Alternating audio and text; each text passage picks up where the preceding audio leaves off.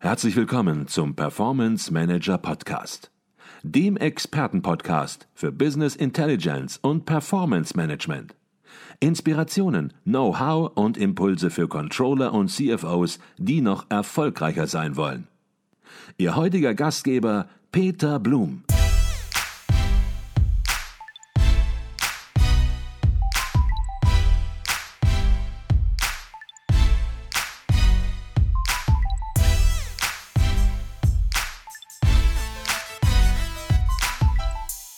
Herzlich willkommen zum Performance Manager Podcast. Mein Name ist Peter Blum. Wir sind hier auf dem Controller Kongress in München und bei mir ist zum einen Professor Dr. Ronald Gleich. Herr Professor Gleich hat einen Lehrstuhl inne für industrielles Management an der EBS in Österreich-Winkel und ist Leiter des Facharbeitskreises Ideenwerkstatt beim ICV. Und bei uns auch Siegfried Genslen. Er war bis letztes Jahr Vorsitzender des ICV, ist immer noch im Vorstand des ICV, war dort auch lange Zeit und war auch lange Zeit Vorstandsvorsitzender der Hans Grohe AG und engagiert sich, und damit schließt sich der Kreis für heute, persönlich in der Ideenwerkstatt. Herzlichen Dank und herzlich willkommen im Performance Manager Podcast an Vielen Sie beide. Dank. Ja, wir freuen uns über das Gespräch. Die erste Frage ja, geht vielleicht an Sie, Herr Professor, gleich. Der Themenschwerpunkt des ICV-Facharbeitskreises Ideenwerkstatt, der war 2018-19, lautete der Controlling von Start-ups und Start-up-Initiativen. Womit befassen Sie sich da genau?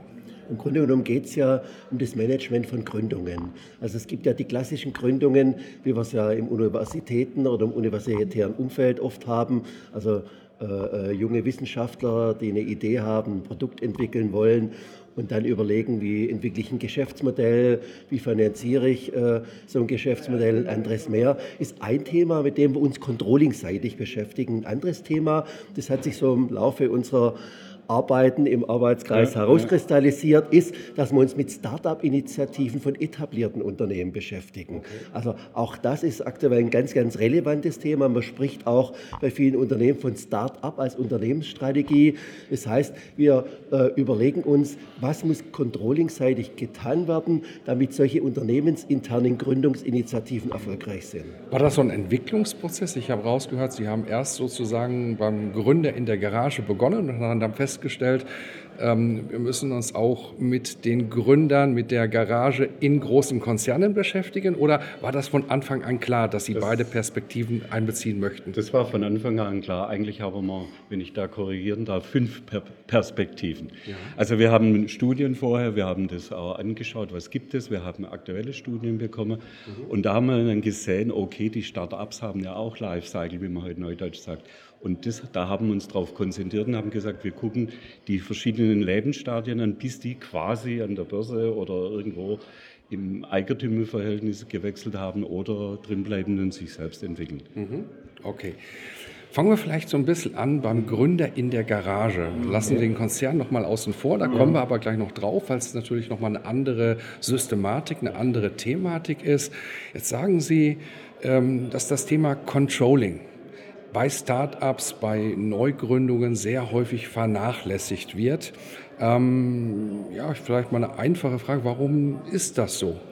Na gut, vielleicht fangen wir mal ganz allgemein an. Es gibt ja drei Phasen, so ganz grob drei Phasen bei solchen Gründungsaktivitäten. Es gibt die sogenannte Seed-Phase.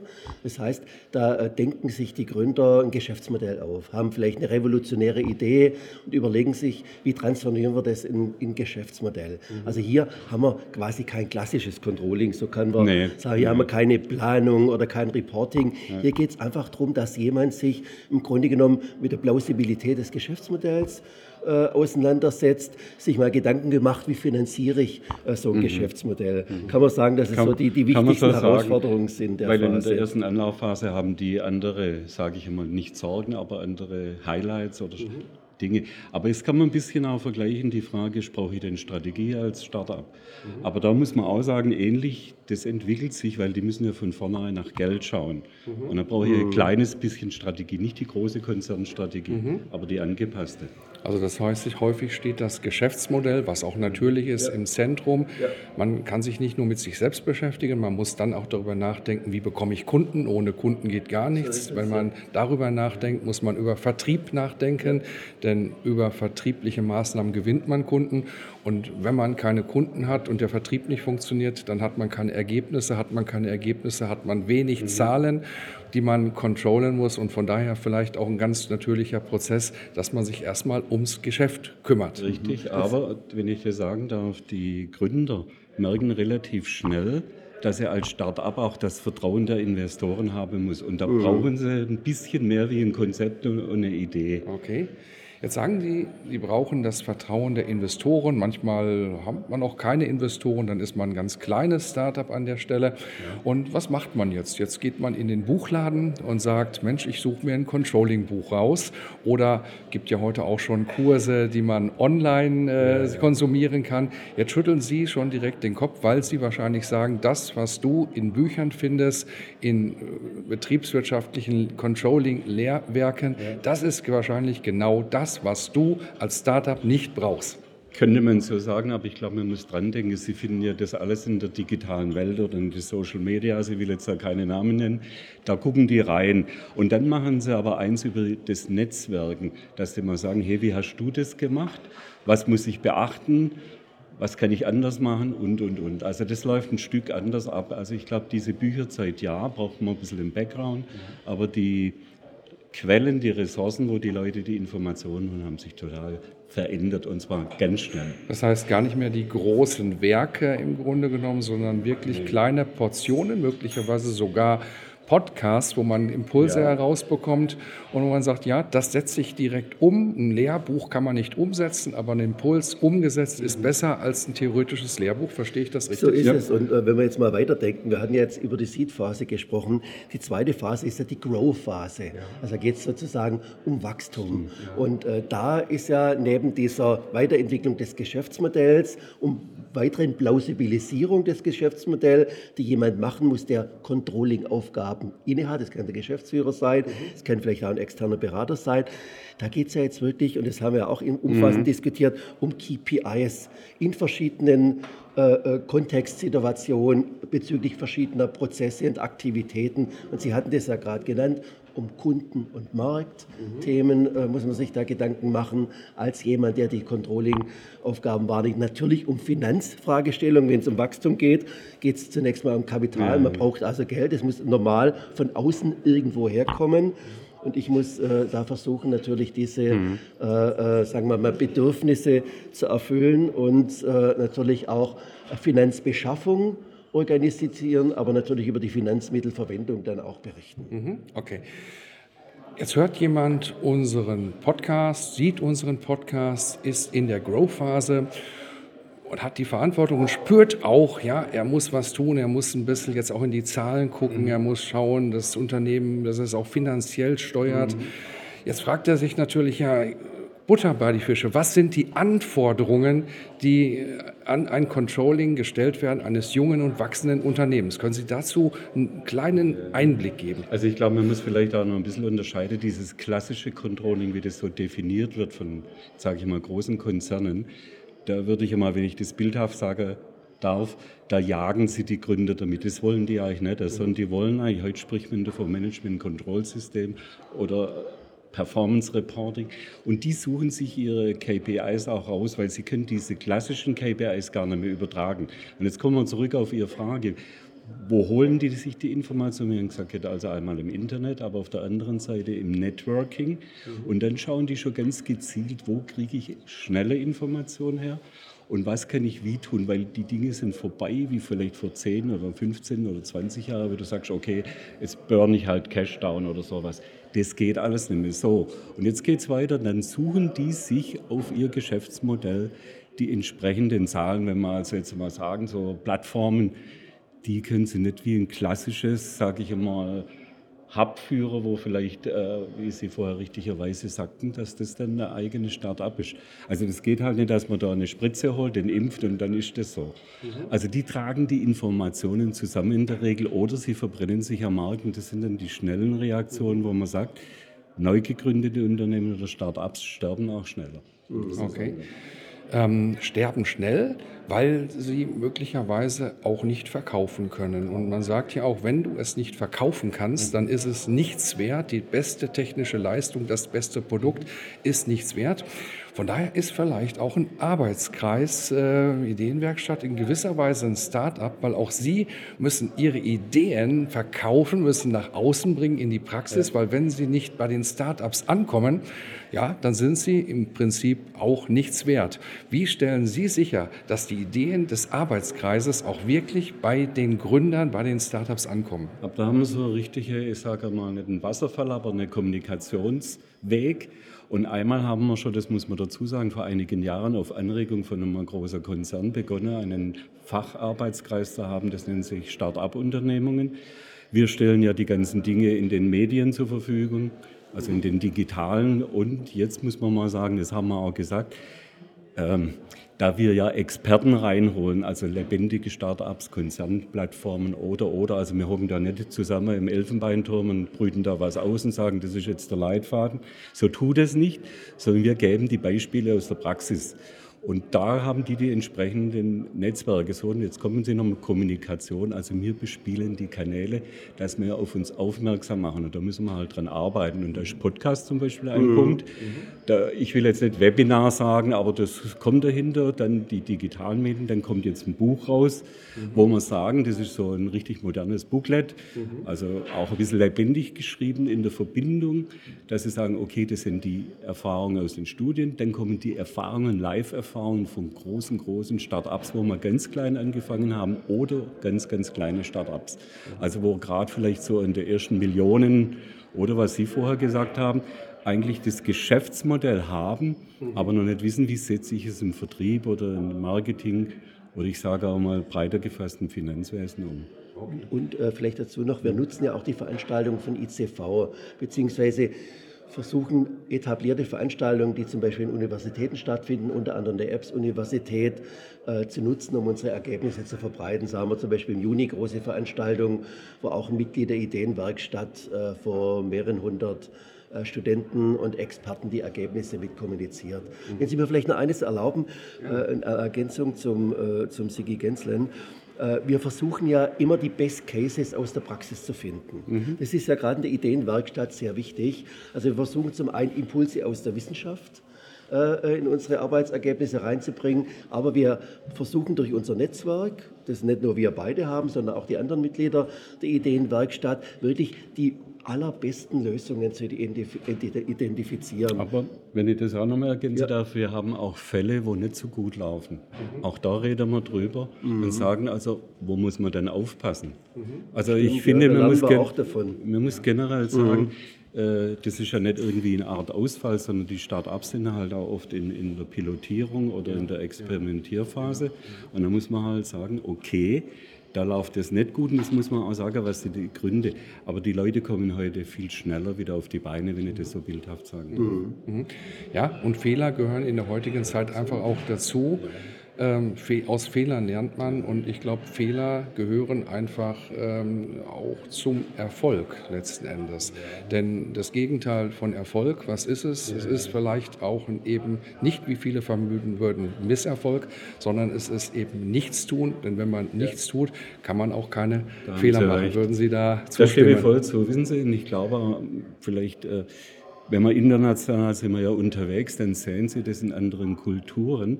Das sind ja nicht nur Fehler, sondern wird einfach mal probiert. Und nicht ohne, dass Sie da ins Regal greifen oder auf der iPad gucken und sagen, jetzt habe ich eine riesen Checkliste und wenn ich das alles erfüllt habe, tut es. So ist halt nicht. Das ist schon, wie Sie eingangs sagten, da ist halt der Unternehmer gefragt und nicht der Unterlasser. Mhm.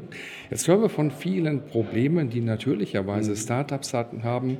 Und ja, Sie sagen auch, viele Startups sterben relativ schnell und trotzdem wird versucht, in Konzernen eine gewisse Startup-Kultur, Startup-Mentalität reinzubringen und in ja, Konzernen auch kleine Startup-Organisationen zu gründen. Vielleicht äh, fangen wir erstmal bei der Idee an. Was ist denn die Idee? Wenn ich nur von Problemen höre, was ist die Idee? Warum wollen das? Was ist der Geist, den große Konzerne ins Unternehmen reinholen wollen? Na gut, die wollen neue Wege gehen. Die wollen neue Geschäftsmodelle finden. Die wollen vielleicht auch Ideen, die schon grob skizzieren, in Geschäftsmodelle transferieren mhm. und versuchen, sagen wir, andere Umgebungen zur Verfügung zu stellen, wie vielleicht in einer äh, normalen Fabrik oder äh, in einem normalen Verwaltungsgebäude herrschen. Mhm. Das heißt, man versucht so ein bisschen die Start-up-Atmosphäre, äh, so Design Thinking, Atmosphäre oder agile Methoden. Methoden und anderes äh, mehr sozusagen in die Umgebung mit zu integrieren, eine ganz andere Arbeitsatmosphäre zu schaffen. Das heißt, freie, unabhängige Gruppen, die vielleicht nicht diese Budgetzwänge haben, relativ frei sozusagen im Unternehmensorbit kreisen äh, dürfen und für eine bestimmte Zeit auch Ressourcen haben, um eben, wie ich sagte, Ideen zu entwickeln oder Ideen äh, weiterentwickeln zu können. Das sind teilweise interessante Fabrikalen, das sind teilweise ganz fluide Strukturen, wo man sich äh, Ressourcen zusammenbauen kann, wo man sich im Grunde genommen so eine Testatmosphäre, ein Testlabor aufbauen kann. Also ganz, ganz interessante. Aber ich glaube, wenn ich da ergänzen ja, darf, gerne die kriegen trotzdem einen Rahmen gesteckt, und zwar, wie du richtig sagst, einen weiteren Rahmen. Das ist wichtig, aber ein Konzern kann sich dann nicht erlauben zu sagen, okay, du kannst hier auf der Wiese rumrennen und alles anstellen, weil wir haben ja zig Regeln. Das wollte ich damit sagen. Ja, aber ja, stimmt, was ja. ganz stark die Unternehmungen bekommen, ist eine Schnelligkeit in den Prozessen, eine andere, wie du richtig sagst, Überlegungen. Aber was man sagen muss, die Amerikaner haben da ein sehr gutes Wort, wenn die Konzerne solche Startups reinholen. You can't buy cool. Cool wirst du nicht, wenn du zehn Startups hast, sondern du musst auch cool werden. Und da ist das richtig, was er sagt. Die holen sich die Kultur rein. Weil die müssen diese Regelwerke aufbrechen, die Silos, wie man okay. ja so schön sagt. Jetzt haben Sie ein wichtiges Stichwort genannt, Kultur, Controlling-Kultur auch im Unternehmen. Ja, Konzerne haben natürlich ein Konzerncontrolling, haben ein Beteiligungscontrolling und jetzt gibt es dort in diesem Konzern das Start-up. Der Konzern wirkt sozusagen als Inkubator gewisserweise. Ja, und es gibt etablierte Controlling-Systeme. Das Konzern-Controlling kommt jetzt und fordert das vom Start-up ab, was es allen anderen Beteiligungsgesellschaften auch abfordert. Kann das gut gehen? Das tun sie nicht. Die haben gelernt. Die haben gelernt. Da gibt es viele, wo gelernt haben. Und zwar vielleicht, wenn ich das wieder bildhaft sagen darf und vielleicht auch ein bisschen in Schwäbisch. Die Konzerne haben auch gelernt, wenn sie mit diesem Controlling kommen, mit diesem großen Hut, und den darüber stellen, dann ist vom Start-up nichts mehr übrig. Die haben also gelernt, das können wir aus der Praxis sagen, weil wir das auch nicht nur gesehen, sondern auch erlebt haben, ist, dass die einen Controller reinstellen, aber der, wo weiß, okay, da drin muss er sich bewegen und sonst dürfen die rumrennen auf der, auf der Wiese. Also die, das haben sie sehr gut gelernt. Also eines ist ganz interessant und das haben wir uns angeguckt vor Ort, zum Beispiel bei Trumpf oder bei, bei äh, Bosch. Äh, letztendlich, äh, was hier für die Controller wichtig ist, neben dem groben Budget äh, natürlich, das im Auge behalten werden muss, ist Portfolio-Management. Mhm. Letztendlich ein Ideen-Portfolio-Management. Das heißt, jede Idee muss sich aufs Neue bewähren und irgendwann mhm. mal wird eine Idee aussortiert oder weiter gepusht. Mhm. Also das ist so eine äh, besondere Thematik des Innovationscontrolling, mhm. wenn man so will, die so einer Start-up-Fabrik äh, in einem etablierten Unternehmensumfeld eine hohe Relevanz hat. Man könnte ja auch sagen, es ist ein Stück weit ein ganz anderes Controlling. Mhm. Das muss man wirklich so mhm. sagen. Okay. Die IWN-Werkstatt im ECV, die nimmt sich heraus, eben spezielle Themen aufzugreifen, die dann auch thematisch aufzubereiten und nach vorne zu bringen. Und Sie haben sich jetzt mit dem Startup Controlling befasst. Werden Sie das dieses Jahr abschließen, das Thema, oder ja. hat das noch so viel Potenzial? Nee, Sie schließen nee, es ab schließen das Jahr. ab und wir bringen das, haben wir vorher gesagt, erstmalig, weil wir sagen, ohne dass wir jetzt ein Eigenlob machen, ja. also die Ideenwerkstatt hat so viele gute Erfahrungen, dass wir das auch neben den Kommunikationskanälen im Buch bringen. Jetzt möchte ich aber vielleicht nur eins sagen, was ganz, ganz interessant ist, was Sie vorher gefragt haben. Was macht denn der Unternehmer damit? Der geht nicht mehr zur klassischen Bank, der geht zu seinem nächsten Kumpel, der geht in der großen Konzernorganisation, so ist das aufgestellt, die kriegen Mentoren dazu. Der, und da gibt es verschiedene Stufen in dieser Richtung, wo man sagt, okay, das ist das, was du jetzt brauchst im Controlling oder jetzt im Performance Management oder Management Control System, das brauchst du jetzt, das brauchst du jetzt. Und dann wird es weiterentwickelt. Und jetzt kommt eine Umkehrsituation, dass diese neue Form von Controlling oder KPIs, dass das zurückgespiegelt wird in die Konzernzentrale. Und jetzt kommt das, was Sie vorher sagten, mit Beteiligungscontrolling oder Group Controlling oder Konzerncontrolling. Die sagen, oh, das ist ja interessant.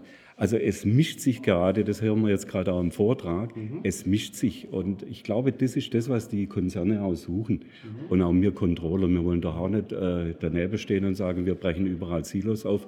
Aber im Controlling ist, wie er vorher sagte, da haben wir das größte Silo.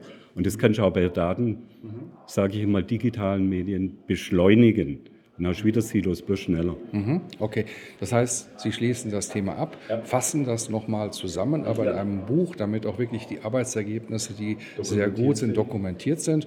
Was jetzt natürlich interessant, gibt schon so einen leichten Ausblick, was könnte das nächste Thema sein im in der Ideenwerkstatt. Also wenn ich geschwind vielleicht das nur sagen darf. Äh, es ist ganz wichtig zu verstehen, Ideenwerkstatt, ursprünglich sind wir dahergekommen aus der Automobilindustrie mit der Idee Dreamcar. Ja. Und die Aufgabe eigentlich der Ideenwerkstatt ist, dass wir nach vorne blicken, auch mal richtige, verrückte Sachen, nicht Visionen oder sowas, nicht, sonst kommen wir ja wieder an Helmut Schmidt rein oder so und Wiener.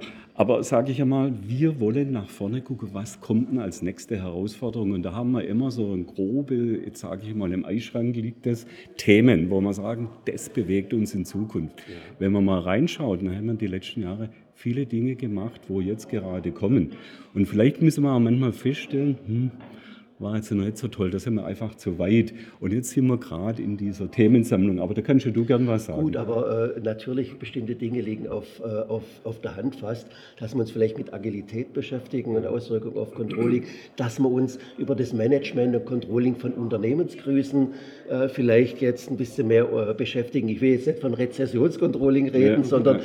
überhaupt, äh, sagen wir, über Volatilität äh, haben wir uns ja schon in der Finanzkrisenzeit intensiv auseinandersetzt. Aber aber, ausgesetzt, aber wir könnten uns vorstellen, dass wir uns damit ein bisschen intensiver beschäftigen. Also diese Krisenszenarien über ja. Datenqualität diskutieren wir aktuell, das könnte auch äh, ein Thema sein. Also wie gesagt, viele Dinge, wenn man jetzt zugehört hat, so die letzten Tage liegen auf der Straße, aber wir wollen halt ein Thema finden, äh, wie es der Herr Gensling gesagt hat, das im Grunde genommen lange Bestand hat und eine Orientierung für die nächsten Jahre gibt. Ich glaube, wenn man mal noch das ergänzen darf als Beispiel, wenn man an das Thema Nachhaltigkeit denken, wir haben ja angefangen mit Green Controlling, da waren wir einer der ersten. Ja. Also so, so fassen wir ein bisschen unsere Aufgabe auf, dass wir sagen, wir wollen eine, nicht nur eine Vision haben, sondern den Unternehmen sagen, das kommt aber jetzt in nächster Zeit, da müsst ihr euch darauf konzentrieren. Okay, ich höre raus, das Thema ist noch nicht definiert, aber an Ideen, sie ringen noch, die, ja, an Ideen, die Ideen liegen auf der Straße, die Ideen gehen ihnen nicht aus. Und äh, ja, wie immer mit Ihnen ein ganz spannender Podcast. Herzlichen Dank an Sie beide und im nächsten Jahr hören wir dann vielleicht schon von ersten Ergebnissen des neuen Arbeitsplatzthemas. Genau, genau. Herzlichen Dank. Und dann bringen wir auch das Buch mit. Da ja. bringen Sie auch das Buch mit. Vielleicht können, wir, vielleicht können wir es auch so machen, dass ja. wir im nächsten Jahr ein Buch ähm, unter den Podcast-Zuhörern verlosen. Was halten Sie davon? Kann man, gerne kann man drüber ja. nachdenken. Also, sogar zwei. Oder sogar, oder sogar zwei. Dann verlosen also. wir im nächsten Jahr zwei Bücher, die Sie mitbringen, die wir hierher halten genau. und die wir dann entsprechend verlosen. Und wie wir es verlosen, das überlegen wir uns dann also, noch. Vielen Dank. Herzlichen also, Dank. Alles Gute. Herr Gleich, Herr Genslen. Tschüss.